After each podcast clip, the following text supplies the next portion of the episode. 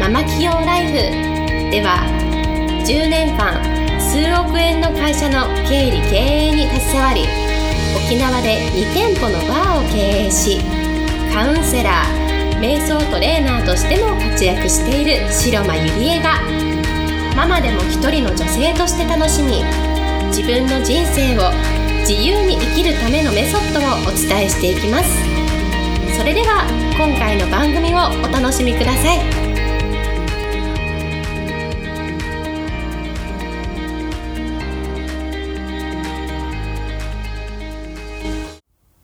皆さんこんにちは。白間入江です、え今日もポッドキャスト始めていきたいと思います、え今日のテーマは加藤修士さん著書誰についていくべきかから学ぶ戦略はあるかというテーマでお送りしたいと思います。えー、この本はですね、まあ、以前も、えー、ポッドキャストで紹介しているんですけれども、えー、来月11月11日に、え、加藤修士さんのこの誰についていくべきかの新刊の出版記念トークイベントを、え、沖縄で開催することが決定しました。え、なのでですね、改めて皆さんにこの本の素晴らしさをシェアしていこうかなって思っています。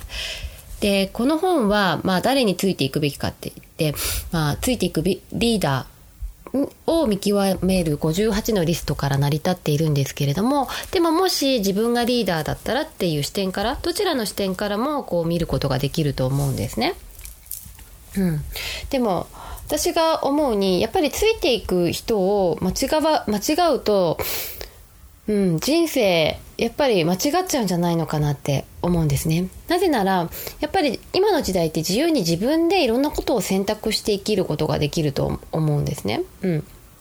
もう本当に自分らしく自由に生きれる時代だと思っています。例えばその仕事でも、えー例えばどこかでね働いて手取りが18万しかない人についていくのとやっぱりこう7桁以上稼いでる人のところでついていくには全然こう違うこう考える仕組みとかノウハウとか仕事とか分かっている人と分かっていない人の差では全然違うと思うんですね。だから自分が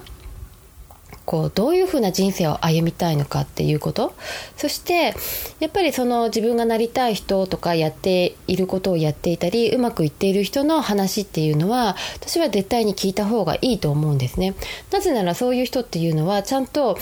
えー、自分の夢を叶えているということはやっぱりそういう仕組みとかノウハウとかそういうマインドがあるからこそこう結果がちゃんと出ていると思うんですね。うん。でまあ今日のテーマは戦略はあるかというテーマなんですけれどもやはり何か物事をする時とかチャレンジする時って、えー、勝負の8割は戦略で決まるっていうふうに言われているんですね。うん、で例えばね何か挑戦する時に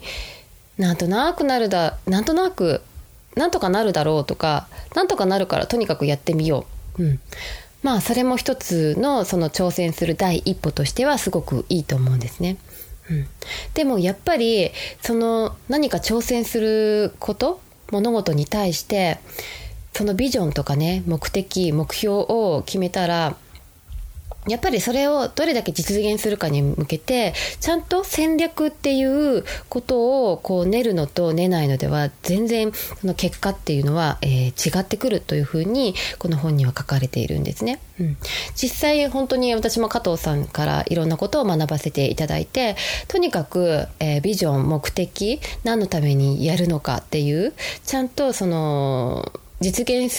実現目標に向けて、えー、戦略というロードマップを立てろっていうふうにすごく教えられました。うん、でただなんとなくやると本当になんとなくの結果で終わっちゃうんですね。でそれがたまたまうまくいくかもしれないけれども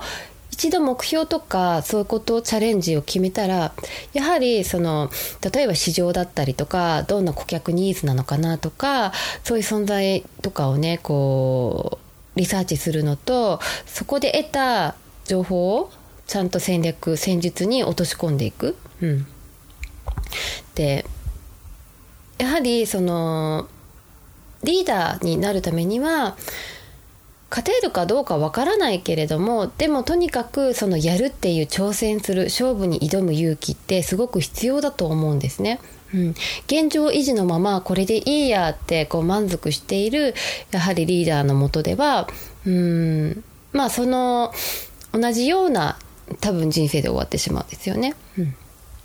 で私はありがたいことに周りにはもうチャレンジしている人ばかりしかいないので私も自然とやはり人間っていいも良くも悪くもすごくこういろんな影響をね受けて、えー、生きる生き物なので私も、えー、結果的に挑戦する人生チャレンジする人生になると思うんですね。うん、で新しいこと挑戦する時って本当に大丈夫かなとかうまくいくかなとかすごく不安とか、えー、なんか恐怖とかなんかそういうことでいっぱいだと思うんだけれどもでもやっぱりその時に必要なのが未来記憶って言ってこううまくいった後うまくいった自分のそのイメージをどれだけできるかで私は全然結果が違うと思うんですね。うんで私も日々いろんなことを挑戦しているけれどもやはりそのうまくいった後のイメージっていうのはすごくしていてでそれに向けて自分が何がやるべきか、えー、今するべきことは何なのかっていうことをこう毎日毎日落とし込んでいるんですね。うん、でそれで一歩行動してみる。でまあ実際にやってみたら失敗したっていうのも本当にあります。全部ねこう10割こう行動したのが10割勝つかって言ったら全然そうではなくてやっぱり半分ぐらいはうんなんだろうななんかこうちょっとダメダメなことがすごく多いかなって思うんですね。うんでもやっぱりこう勝敗とかにね関係なくってそのやった後の結果とか過程とかをこう見直す必要っていうのはすごく、えー、必要でそこからまた戦略を練って新しい行動をこうやっていける自分にすることってすごくえ大事なことだと思うんですね。で多くの人はこうちょっとやるとうまくいかないとすぐ諦めちゃうんですよね。これやってうまくいかないちょっと本当にですね23回やったからって23日やったからってうまくいかないとやめちゃうとかねそういう人がすごく多いんですけれども私はその長期的に考えることがすごく大事になってくるんじゃないのかなと思うんですね。うん、で まあ SNS 企業っていうのは毎日毎日投稿して自分の考えとかをね、え、生き方とかをこう発信してそれに共感してくれる人たちを巻き込んでお仕事ができるビジネスだと思っているんですね。でこれって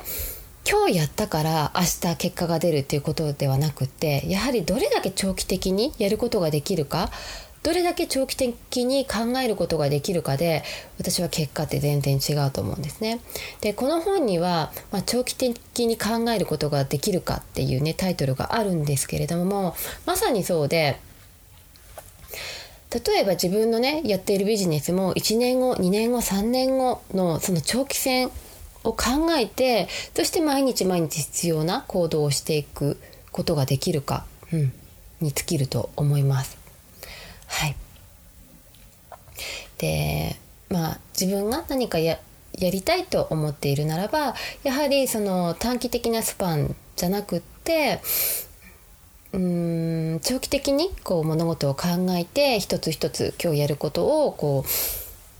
行動していったらいいんじゃないのかなと思います。はい。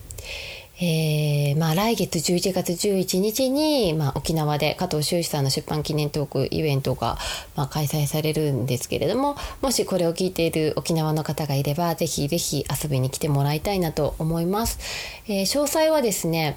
えー、私の Facebook とかそれからブログとか、まあ、あらゆるところに載っていると思うので是非見つけて遊びに来ていただけたら嬉しいです。はいそれでは今日はこれで終わりにしたいと思います。ありがとうございました。本日の番組はいかがでしたか？番組では白間ゆりえに聞いてみたいことを募集しています。ご質問はウェブ検索でログ内の問い合わせからご質問